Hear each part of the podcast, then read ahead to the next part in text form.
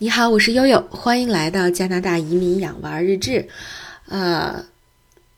北京时间的昨天啊，就是多伦多时间的十月三十号，正好是万圣节的前夜。呃，我们人民大学在加拿大东部的校友会举办了一个比较有趣的活动，呃，是专门为校友里面的自雇人士准备的。呃，因为。嗯，和国内不一样哈。加拿大这边，我以前在节目里面也有给大家介绍过，如果选择自己创业，或者是这种，呃，完全依托于个人的专业背景，呃，进行的个人的这种工作和服务的方式，嗯，在加拿大就被看作是一种叫自雇，呃，自雇的工作模式。呃，比方说像我们通常认知的四大经济啊，房地产经济、保险经济。呃，这个移民留学啊，这方面的经济工作，像大洋做的，这属于自雇；还有一些呢，比方说一些专业人士，比如像心理医生啊等等的，这些其实都是自雇。那实际上，悠悠现在做的也是一个类似于自雇类型的工作。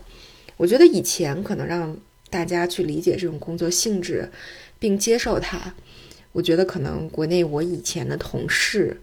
啊，我的父母朋友可能挺难接受的，他们觉得，哎，你好好的一个体制内铁饭碗的工作就不要了，然后自己过着朝不保夕的生活，呃，这个有有上顿没下顿的，这样能行吗？是个长久之计吗？所以可能很多人都有这样的一个呃先入为主的这么一个判断，但实际上自雇在无论是以前我在英国还是现在我在加拿大。它都是一个很普遍的，已经长期存在了很多年的这样的一种工作形态。但是呢，我觉得在疫情之后，就是自雇的这种工作形态，呃，无论是在中国还是加拿大，可能被更多的人接受了。呃，甚至我上周和我朋友他在 TD，就是加拿大本地的道明银行工作，他说他们那个团队有五十多人，最近离职率特别高。啊，因为大家就是都在找这种自雇的工作，或者是这个我即使是我我给一个企业服务，我也希望能够找那种全职在家的，就是全脱产的工作性质。所以这个其实，在多伦多本地现在还是蛮流行的。那因为我自己在给我的医学团队招聘的关系，哈。我最近哈，就是在本周三的时候，我在给我的这个团队的招聘的岗位写呃这个 JD，就是呃呃职位说明书，呃，然后我就在参考加拿大本地相似的一些职位说明书哈，我居然发现 加拿大医师协会它也有一个医学编辑的团队，他们的主编呃要求的这个工作地点居然是不限。啊，他的工作性质居然是全职在家，就是他可以完全脱产，完全 work at home，所以这个真的是很奇怪。大家想啊，可是主编 editor in chief，所以，嗯，大家可以看到，就是如果说疫情对加拿大的职场和社会发生了怎样的影响，我觉得可能这种工作形态是一个非常大的转变。呃，包括我，我经常给给我的朋友们讲。我说以前呢，我可能还能接受，说因为确实在疫情之前，当时悠悠是有准备，说我想去市场上找一个工作，想去体验一下本地的职场，是吧？因为我曾经跟我的导师打包票，我说你放心，十八年以后，悠悠依然在加拿大的企业里面是一条好汉，我至少也能混个中高层。对，但是呢。这在疫情之后就，这这个想法就完全变了。我就觉得啊，这样的方式，这种自雇的方式，你能工作生活平衡，不是也挺好的吗？嗯，你能做着你喜欢的工作，然后同时又有时间去陪伴家人，呃，能够平常什么，嗯，做点厨艺哈，做点花艺，呃，整点自己喜欢的兴趣，这也挺好的呀。哎，所以可能就慢慢的。有了一些变化，所以经常我在二月份回上海去开会的时候，大概开了一个三个小时的会。后来我就跟我的同事说：“我说你们能不能给我找一个带沙发的会议室啊？”他们说：“你要干嘛呀？”我说：“我得躺会儿了。”我说：“我已经很久，可能大概得有一年、一年到一年半的时间，没有这么坐在一个椅子上，穿着正装，以这么一个标准的姿势工作三个小，连续工作三个小时了，我已经接受不了了。啊，我从二零一七年呃辞职，把自己的这个职业装那些套装裙、西服收起来以后，到现在我再也没有穿过了。我现在完全就是靠睡衣和运动衫，呃，在工作，每天的工作穿什么都无所谓。嗯，所以，所以过的的，就是下一个节目或者下下个节目会大家跟大家分享一下你在加拿大是如何变土的。这是最近加拿大本地华人圈特别流行的一个视频，一共分成多少步，你就能变成一个嗯，这个土生土土长的地道的多伦多人的打扮了哈。所以其实差不多就是这么的一个转变。然后。嗯，话题回到我们这次这个校友会组织的活动也是挺有意思的哈。这回这校友会呢，一共吸引到了十五个，呃，我的这个师兄弟姐妹们来参加。大家可能好奇哈，这些自雇人士都是干嘛的呀？嗯，我给大家介绍一下，其中差不多有四五个人是做房地产经纪的，呃，然后呢，有一个我的博士师姐，她和她的先生两个人是做窗帘生意的，还有做这个汽车和车身修理的。还有一些确实是做，比如保险的一些保险啊，基金的一些私募投资，呃，包括这个比特币矿机，呃，那么还有做这个英语和这个二外的一些语言培训的，还有做律师的，还有做税务、遗产和保险规划的，呃，保险规划这个差不多也有两三个人在做，那还有做这个国际汉语水平考试的证书和辅导课的。那么我呢是做这个求职辅导和这个职场伦理的，那么，呃，另外还有就就刚我说的做心理医生的啊，所以差不多有，目前就是我们人大的校友可能涉及到这些，呃，职业门类，呃，大家可能觉得哦，一个是觉得为什么品种这么这么少哈，因为大家要注意人大是一个以商科和文科为主的这样的一个大学，所以实际上我们的理工科，呃，特别是。呃，在此前的二三十年里，以理工科背景出来留学或者是移民留下的，在加拿大留下的可能和其他学校，比如像北邮啊、清华呀，相比各方面还是要少一些。对，这是一个特点。所以可能它自雇的门类主要还是集中在经济服务。那么第二个，就大家觉得说，哎，为什么就是做保险和房地产经济的这么多？啊，确实是因为这两年呢，这个呃，北美的房地产市场特别好。呃，前面有好多节目都涉及到了这个内容，所以实际上越好呢，就涌进来的越快。包括今天我我听大洋还说说，哎，你你有没有发现最近我们这个社区有差不多有四套住房被挂出来了？那两周内基本上都卖出去了，所以大家可以看一下这个流转率有多高。所以这个地产经济是这几年的一个呃，可以说是呃。非常好的一个一个一个工一个工种，那但是在其实，在一六年、一七年、一八年这几年呢，呃，又是比较艰难。所以大家可以看到，其实自雇的这种门类确实